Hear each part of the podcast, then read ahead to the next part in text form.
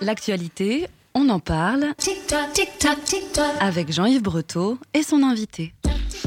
Et pour notre dernier rendez-vous de la semaine de On s'en parle sur Radio Alpa 107.3 FM Le Mans et radioalpa.com, je reçois aujourd'hui Rodolphe Pereira, responsable du cinéma Les Cinéastes, géré en délégation de service public par la MJC Jacques Prévert, et Malo Gitzlin, Gitzlin qui est, le, voilà, il fallait que je le fasse, qui, est le programmateur de ces quatre salles, place euh, des Comptes du Maine euh, au Mans. Bonjour. Bonjour. Bonjour. Rodolphe euh, Pereira, pour celles et ceux qui méconnaissent les objectifs d'un cinéma art et est-ce qu'on peut rappeler quelles sont ses missions? Oh bah je crois que la mission principale peut se résumer avec euh, quelques mots très simples. Hein. C'est l'ouverture culturelle, c'est l'éclectisme, euh, c'est le fait d'avoir une offre différenciée euh, de cinéma, proposer d'autres choses, des studios alternatifs, mais aussi des œuvres primées, remarquées dans d'autres festivals et un petit peu partout dans le monde d'ailleurs. Hein. Donc, donc voilà, c'est surtout ça. Ce sont aussi des projets d'éducation, c'est aussi l'accompagnement de la politique culturelle de la ville, c'est aussi de nombreux partenariats avec le monde associatif, mais aussi avec des structures scolaires. Voilà, c'est un outil culturel service des citoyens. On en parlera justement dans quelques instants. Les cinéastes ont ouvert leurs portes il y a maintenant 18 ans. Déjà. Et cet été fait exceptionnel, une fermeture, je crois, de trois semaines pour rembellir le lieu, mais pas seulement, aussi pour entreprendre des démarches éco-responsables. Bien sûr, les enjeux, euh, les enjeux aujourd'hui euh, d'éco-responsabilité sont présents dans toutes les têtes. C'est très important. Une crise énergétique, je vous apprends rien, ce euh, profil. Notre objectif, c'est voilà, nous avons un bâtiment qui n'est pas tout neuf comment fait-on pour l'améliorer, pour être un petit peu plus éco-responsable? Donc effectivement, euh, le, les travaux, les trois semaines de travaux cet été avaient pour objectif d'embellir le lieu, mhm. mais aussi euh, d'optimiser sa consommation énergétique, par exemple en, remplaçant les LED, euh, en remplaçant certaines technologies un petit peu désuètes pour pour un petit peu plus d'économie d'énergie. et ce n'est que le début d'un long chantier qui va nous emmener tout au long de cette DSP, hein, qui court jusqu'au 31 décembre 2026. Donc ce ne sont pas les projets qui manquent. on verra au fil des années s'il n'y a pas voilà une fermeture qui se profilera pour améliorer pan par pan ce mmh, bâtiment mmh. afin qu'on soit euh, totalement euh, éco-responsable et qu'on puisse alors un être sensibilisé en interne sur les bons gestes, deux sensibiliser après nos spectateurs aussi sur les bons gestes avec un, un bâtiment qui le permet. Voilà, puisque voilà, il y a eu un embellissement euh, du cinéma. Qu'est-ce qui euh, a changé finalement?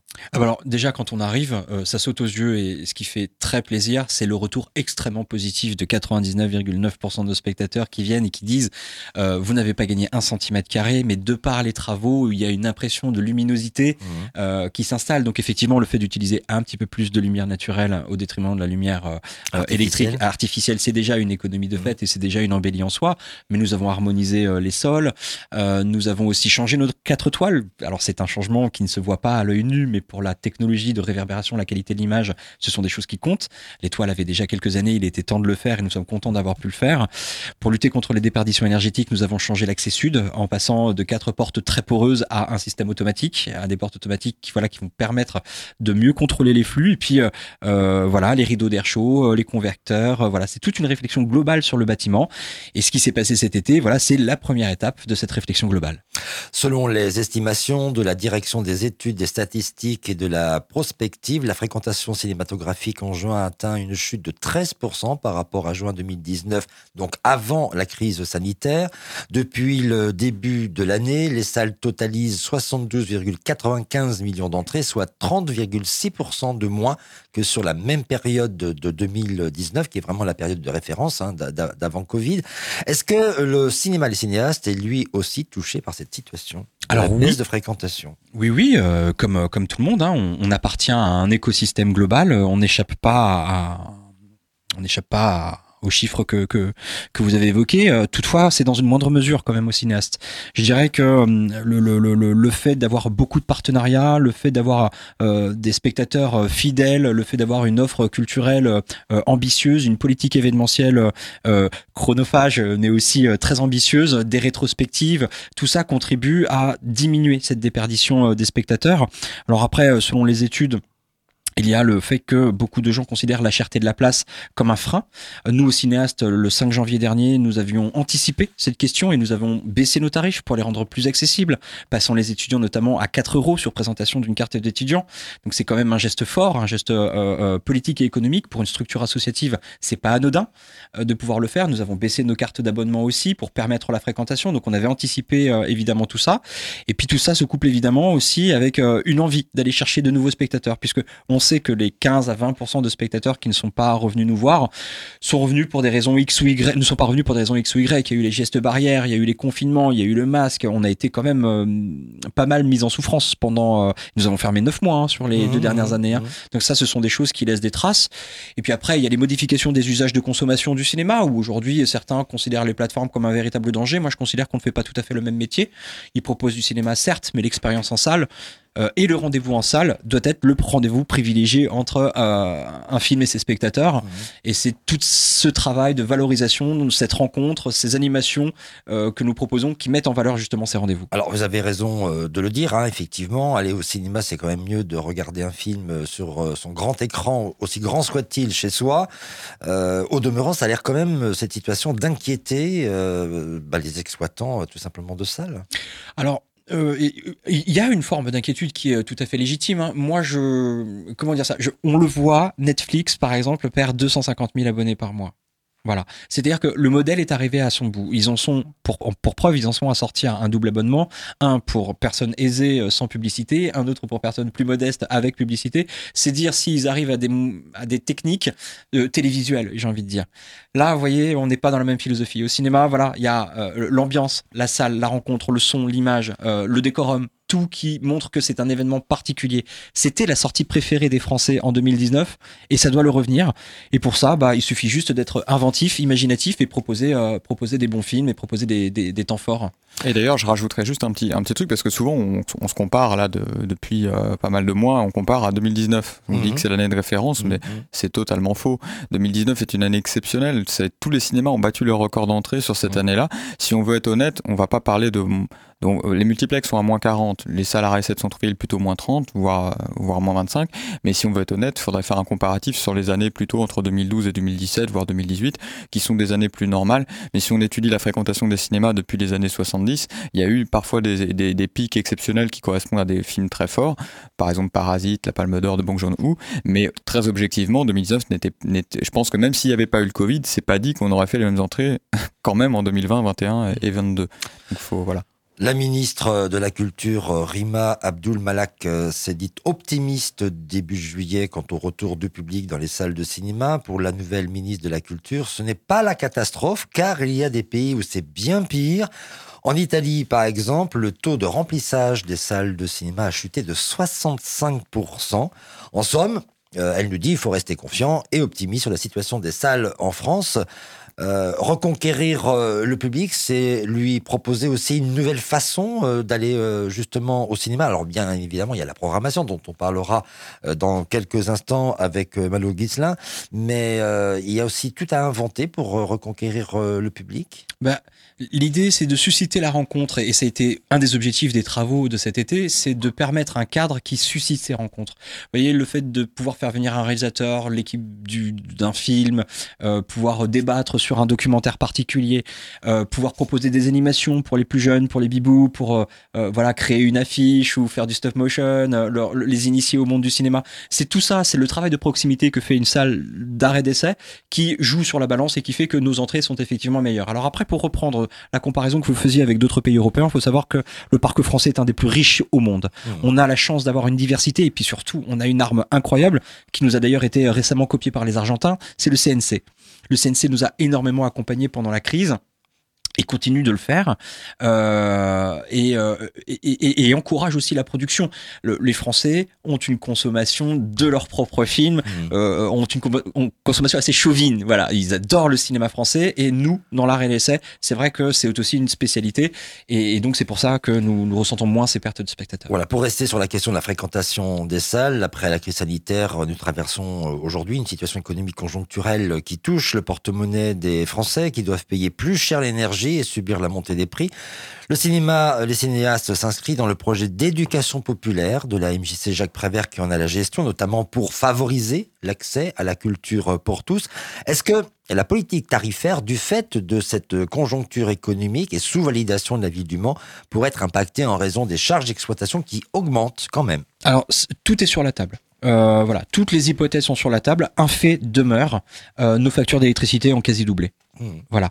Pour un petit cinéma d'arrêt d'essai porté par une association comme nous, c'est waouh, c'est quelque chose qui est difficile à vivre euh, parce que pour le coup, vous vous doutez bien que l'argent qu'on met dans une facture d'électricité, on la met pas sur des projets d'animation ou euh, sur euh, je sais pas des valorisations de salaire ou sur euh, l'investissement dans du matériel. donc c'est une situation qui est assez critique et qu'on surveille de près. une réunion est très bientôt prévue avec nos premiers partenaires que sont la ville du Mans et je ne doute pas qu'on arrive à se mettre autour d'une table et à trouver une solution. Qui en, modernisant, euh, qui en revoyant euh, peut-être la palette de tarifs. Voilà, je, ne peux pas m'engager sur ça parce qu'en fait tout est sur la table. Nous, notre objectif en tant qu'outil culturel, c'est évidemment de rester, de rester le plus accessible possible. Et l'argument de la cherté de la place, on le comprend tous. Ça, c'est ça, c'est évident. Après, si euh, la ville euh, souhaite nous accompagner, enfin on va voir comment la ville peut nous accompagner justement pour maintenir cette accessibilité. Sinon on trouvera aussi un juste milieu. C'est ça aussi le monde associatif, c'est le consensus et le compromis. Bah, vous êtes le programmateur, on le disait, un des quatre salles à essai avec Delphine Bruno en appui sur la programmation euh, des films jeunes publics. Vous étiez à Cannes en juin dernier, non pas pour bronzer, mais pour aller voir les films en programmation dans les salles obscures. Vous êtes un féru de cinéma de qualité. La particularité de la projection des films au cinéaste, c'est qu'on on peut les voir en version originale sous-titrée français. De par euh, votre expertise de programmateur, comment se porte le cinéma en termes de qualité de création? On en a un petit peu parlé euh, au niveau euh, de, de ce qu'attendent notamment les Français du cinéma français. Ah, moi, je, je, ne suis pas juge, je vais pas dire. Euh, si, vous êtes programmateur, mais vous avez un Il n'y a jamais eu autant de films, donc ça veut quand même dire quelque chose. Il, y a, il, y a, une vingtaine de films qui sortent par semaine. Et, ah, euh, il peut y avoir plein de films et des mauvais films aussi. Évidemment, mais globalement, il y a quand même. Si je vous pose la question, elle est sérieuse, hein, parce que mm. euh, il, est question des subventions ministérielles, et à un moment se pose la question est-ce qu'on finance pas trop de films, et est-ce qu'il ne faut pas plutôt financer, d'améliorer des films de qualité? Ouais, moi je préfère pas m'engager sur ce terrain parce que c'est un sujet compliqué, mmh. mais euh, mais il est évident que que c'est un sujet euh, qu'aborde certaines hautes sphères politiques. Mmh, mmh. Mais il y a eu beaucoup de choses bêtes aussi de dites hein, sur sur sur ces financements. Il y a aussi beaucoup de choses fausses. Euh, mais je trouve ça plutôt noble au contraire d'avoir euh, de permettre le financement euh, et la sortie de films qui, qui bon d'accord font pas beaucoup d'entrées. Il y a des films aujourd'hui. Le problème il est là, c'est beaucoup de petits distributeurs qui ont du mal parce que des films qui avant faisaient 30 000 ou 50 000 spectateurs aujourd'hui s'ils en font 10 euh, 000, c'est le bout du monde. Certains films font 5 000 spectateurs euh, à l'issue de leur parcours salle qui se rétrécit compte tenu de la masse de films. Avant, un film pouvait tenir 4 semaines. Maintenant, euh, certains ne passent même pas la première semaine dans les grosses villes. Quoi. Mmh. Donc c'est un problème. Après, moi, j'ai quand même l'impression qu'il y, y, a beaucoup de bons films. Le problème, c'est qu'il y en a peut-être... On pourrait toujours dire qu'il y a certains films qui sont médiocres, mais ça dépend évidemment des goûts de chacun. Mais le problème, c'est qu'il y a tellement de films qu'à un moment donné, c'est même pas une question de... On, on ne peut pas tous les voir, on ne peut pas tous les montrer. C'est là où euh, Netflix prend le relais, notamment des plateformes numériques. Bah oui et non, parce que finalement, ça encourage encore plus à cette opulence, à cette mmh, mmh. consommation. Et c'est tout toute la schizophrénie de notre métier, c'est qu'une salle à c'est avant tout aussi un lieu qui propose une alternative à la manière de voir du cinéma. On essaye de pas être trop des consommateurs. Enfin, on essaie d'aller au cinéma pour ralentir le pouls, pour prendre le temps aussi de réfléchir à ce qu'on voit. Euh, quand bien même c'est une œuvre qui est purement divertissante, c'est ce que je veux dire. Mmh. Et, euh, et, du coup, c'est toute la problématique d'avoir cette masse de films à sortir qui fait que même les salles qui essayent de faire un travail de qualité se retrouvent à être un peu des fois le couteau sous la gorge parce qu'il y a beaucoup de films à sortir. Et il faut conserver quand même la qualité de, de, de, mise en valeur de ces derniers et, euh, et, ne pas pour autant devenir euh, voilà une épicerie ou, une, ou comme les plateformes, une espèce de gros bac où on met tout plein de trucs dedans et, puis euh, voilà, débrouillez-vous quoi. Donc c'est c'est ça le problème. Mais après, globalement, moi si, si je vois les choses de manière optimiste, il y a énormément de bons films et de jeunes cinéastes qui font des œuvres de qualité. Donc euh, ça quand même, on peut, on peut que être optimiste euh, là-dessus. Alors justement, quels sont les films qui ont eu le plus de succès euh, cette année, par exemple, au cinéaste? Quelques-uns comme ça. Ah, le gros succès, je pense qu'on peut le dire, c'est Un autre monde de Stéphane Brisé, hein, qui est arrivé, qui est arrivé avant Cannes justement. Et alors là, on, on, sait que les films de Stéphane Brisé, qui plus avec Vincent Lindon, c'est toujours attendu. Mais la, engagé. la loi du marché, qui était le premier de cette trilogie, avait cartonné. Le deuxième, beaucoup moins. C'était, il avait sorti j'ai oublié le titre, mais ça va me revenir. En guerre. En guerre était sorti, il était en compétition à Cannes, il était sorti pendant Cannes, ça n'avait pas si c'était pas un grand succès. Donc là, du coup, le troisième volet de cette trilogie, euh, on l'attendait, mais il n'y avait pas eu une grande campagne marketing autour par rapport à d'autres films de la même période. Et dès les premiers jours, ça a été incroyable. Donc ça, c'est vraiment le succès. Euh, et je me rappelle que les gens se levaient même et applaudissaient à la fin de la séance. Euh, enfin, ça a été assez assez beau et assez touchant. Donc c'est un film qui a, je pense, rassemblé les gens et qui a ramené, on va dire, au cinéma. C'est le film qui a ramené au cinéma les derniers qui étaient qui avaient encore un peu peur suite au Covid et tout d'aller en salle. Donc euh, pour moi, c'est un, un peu le succès de l'année pour l'instant. Et puis après, cet été, il y a eu des beaux succès malgré euh, la période estivale, mais qu'on n'a pas pu programmer cause fermeture. Mais le film de Dominique Moll, euh, La Nuit de 12, vous avez sûrement pu le voir au pâté. idem pour Asbestas de Sorogoyen. c'est des films qui ont, fait de très bonnes entrées et qui là, par exemple, traduisaient aussi ce petit désert estival où souvent les distributeurs ont un peu peur d'aller se mettre sur l'été parce que les gens sont pas là, tout ça. Mais finalement, on a vu que ceux qui s'y sont mis, ils ont été récompensés parce que leurs films ont fait de vraiment de très très bonnes entrées. Voilà, vous citez le pâté euh, qui est aussi, on va dire, entre guillemets, un partenaire du cinéma, les cinéastes avec euh, une carte euh, passe. Oui. Voilà, on est d'accord. Il y, y, a trop de films. Est-ce que ça veut dire qu'à un moment, les programmateurs des cinéastes, les programmateurs de pâté, peut-être les programmateurs du méga CGR se consultent pour se partager ces films afin qu'ils puissent être visibles au Mans? Bah pas vraiment, parce que en réalité, quand je dis qu'il y a trop de films, c'est quand même il y a trop de films à essai. En fait, c'est ça. Donc ça veut dire qu'un film qui ne sortira pas au cinéaste euh, globalement, il y a peu de chances qu'il sorte au Mans, sauf à la limite au Colisée où on peut. Euh, moi, je connais la personne qui, qui, on va dire, qui programme la RSS chez euh, CGR, puisqu'il y a des cinémas CGR en France qui sont labellisés, et ça nous est arrivé de discuter quand même. C'est vrai que sur certains films que moi j'estime qui méritent d'être montrés au Mans, moi mon ambition c'est pas d'avoir tous les films, c'est que le Manceau puisse voir tous les bons films, quelle que soit la salle. Et c'est vrai qu'un film par exemple comme Plan 75, qui est un film japonais que, que normalement on aurait dû prendre en national, on n'avait vraiment pas eu la place au moment où il est sorti là. C'était au 5 septembre, je crois. Et du coup, il est sorti au Colisée. Mais ça veut pas dire qu'on va pas le retravailler derrière. Mais euh, l'objectif, c'est d'essayer d'être complémentaire quand même. Mais c'est vrai qu'il y a quand même ce, ce côté. Moi, c'est ce qui fait que j'ai l'impression de faire un métier d'utilité publique. Et clairement, qu'il y a une vraie décision importante, c'est qu'à un moment donné, si je ne prends pas un film à en sortie nationale, ça veut dire que les morceaux vont pas pouvoir le découvrir en salle. Donc, euh, il est là le casse-tête et on essaye quand même d'étendre au maximum nos quatre petites salles. Quoi. Voilà, vous venez de me dire que euh, voilà, il faut surtout programmer des bons films. Alors, c'est quoi un bon film? Finalement Qu'est-ce qui détermine le choix du programmateur ah bah c'est la question euh, un million de dollars. non mais c'est ça. Je ne les ai pas. Il est évident qu'on ne programme pas que des films qu'on aime, sinon il y en aurait beaucoup moins à l'affiche. Hein. Mm. Euh, par exemple, la Palme d'Or, en toute franchise, moi je, je n'aime pas du tout le cinéma euh, de, de Ruben Osloon et, euh, et on pourrait en parler pendant des heures, mais l'objectif c'est évidemment de montrer quand même les films qui vont jouir d'une critique favorable. Et puis après, il y a des films qui, on le sent, suscitent un désir de les voir. Après, euh, c'est pas forcément à moi de dire s'ils sont bons ou pas, c'est aux gens de se faire aussi leur propre critique. C'est tout l'intérêt aussi d'un cinéma comme le nôtre, c'est d'inciter les gens à voir plein de films différents pour eux-mêmes peut-être s'entraîner à, à, en parler, voire à écrire sur ce qu'ils voient.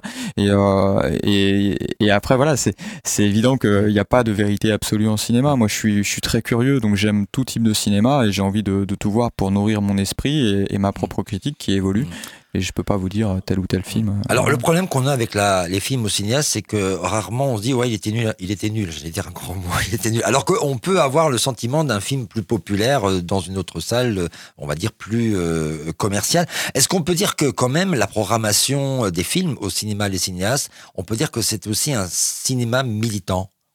Bah évidemment, c'est politique le cinéma, c'est évident. C'est clairement politique bah, que ce soit le prix de la place, euh, les films qu'on propose. On est, qu'on est clairement pas. Enfin, moi, je suis pas du tout dans une logique de, de consommation du cinéma. Moi, je le vis un peu euh, de manière totalement romantique euh, et naïve, mais pour moi, c'est c'est un art de vivre, de réfléchir. Le cinéma n'est qu'un prisme, la musique en est un autre, la littérature aussi. Mais pour moi, le cinéma, c'est Enfin, je dis toujours que j'aime autant le cinéma que les gens, hein, que ce soit les spectateurs ou les gens qui viennent montrer leurs films ou les partenaires, mais en fait, c'est juste une manière de, de regarder le monde, en fait. Mmh. Les, les, images, c'est pas juste des belles images pour euh, passer un bon moment et oublier un peu sa petite journée. Euh, c'est le cinéma, ça a comme un pouvoir euh, de regarder les choses différemment. Et, comme, et c'est ça tout l'intérêt du cinéma. C'est, c'est d'ailleurs pas forcément de montrer les choses telles qu'elles sont, mais telles qu'on pourrait les imaginer, telles qu'un réalisateur va nous les suggérer de son point de vue de mise en scène. Et, euh, et du coup, évidemment que c'est un peu militant. Hein. Quels sont les super films euh, qu'on voit en, cette rentrée? Est-ce qu'on trouvera d'ailleurs euh, des films pour lesquels vous avez eu des coups de cœur et ça vous arrive euh, souvent lors du Festival de Cannes? Ouais, ça va arriver. Là, on arrive vraiment dans la période où justement on passe un peu la rentrée, qui est souvent une période où les gros films ne se positionnent pas. On sait pourquoi la rentrée, euh, il y a plein de choses. Mais euh, on arrive sur octobre avec évidemment novembre, décembre. Là, c'est trois mois où vont arriver chaque semaine des gros films de la compétition canoise. Euh, bon, on a la Palme d'Or qui sort le 28 septembre, évidemment. mais dans la foulée, avoir au cinéaste. Hein bien évidemment. Mmh. Et, euh, euh, pour rappel, c'est Robin Osloon qui a donc fait euh, le film Sans filtre, qui avait déjà eu la Palme d'Or pour The Square en 2018, je crois. Et, euh, et, dans la foulée de ça, on va avoir la conspiration du Caire, on va avoir, euh, moi, mon coup de cœur du mois d'octobre, vous verrez, c'est la magnifique photo du, petit âne et euh, haut de Jerzy Skolimowski, cinéaste polonais, qui a 84 ans, a séduit tout le monde à Cannes, puisqu'on ne l'attendait pas du tout en compétition à Cannes cette année, on n'attendait pas un film de Skolimowski. Et quand Thierry Frémaux a annoncé qu'il y avait un film de Skolimowski qui plus en compétition, alors là, on était un peu dubitatif. En plus, le titre EO, deux lettres, c'est quoi? Et en fait, c'est un film autour d'un petit âne, euh, euh, film très militant pour le coup. Hein. c'est dérivé du scénario de Hazard Balthazar, mais on suit un petit âne qui s'échappe d'un cirque en Pologne. Et c'est évidemment un film sur la cause animale. C'est incroyablement libre dans la mise en scène. Et, euh, et ça m'a donné envie d'ailleurs, vous pourrez revoir Deep End, l'un de ses plus grands films on va le reprogrammer dans la foulée. Donc ça, c'était un peu le coup de cœur. Donc vous voyez, il y a quand même des coups de cœur, évidemment. Hmm. C'est pas forcément la Palme d'Or, mais prix du jury quand même à Cannes celui-ci. Et, et voilà. Voilà, les, films là qu'il faut se dépêcher d'aller voir euh, parce que, comme vous le disiez, il y a une rotation très forte ben, ça, ça, dépend des, goûts de chacun. En fait, le problème, c'est comme là, sur les semaines de septembre, il y a eu tellement de films à sortir que moi, je dis à tout le monde, hein, spectateurs comme distributeurs, moi, je veux bien sortir vos films, mais ils vont pas tenir longtemps à l'affiche, malheureusement. Donc, ça veut dire que des films vont tenir que deux semaines. C'est très peu, mais on, est obligé si on veut être exhaustif. Donc là, il y a des films comme Tout le monde aime Jeanne, qui est, une comédie un peu là, qui, qui, a vraiment beaucoup séduit. Je pense que ça, ça a créé un peu l'unanimité euh, chez nous. Euh, ce sont des films qu'il faut effectivement euh, pas trop tarder, même Chronique d'une liaison passagère d'Emmanuel Mouret. Euh, très bon film, ça ne va évidemment pas euh, tenir le choc face à une palme d'or qui déboule euh, là dans, dans, une petite semaine. Alors l'une des particularités aussi du cinéma Les Cinéastes, c'est des cycles, des rétrospectives autour d'un cinéaste? Oui, tout à fait. Et il y en a une en ce moment autour d'un grand nom. Et c'est pas un cinéaste. c'est un compositeur de musique. Voilà. Ouais, de bah, film. C'est une rétro, comme on disait euh, dans l'équipe, ça faisait un moment qu'on voulait euh, la consacrer, cette rétrospective, avant même, sa mort. Donc vous vous doutez bien, quand il est mort, on s'est dit, bon, on va prendre le temps de, préparer quelque chose. Et euh, c'est Ennio Morricone, effectivement. voilà, c'est sympa aussi d'imaginer des rétrospectives, pas seulement par le prisme d'un réalisateur, mais peut-être de, la composition, de la musique. Donc.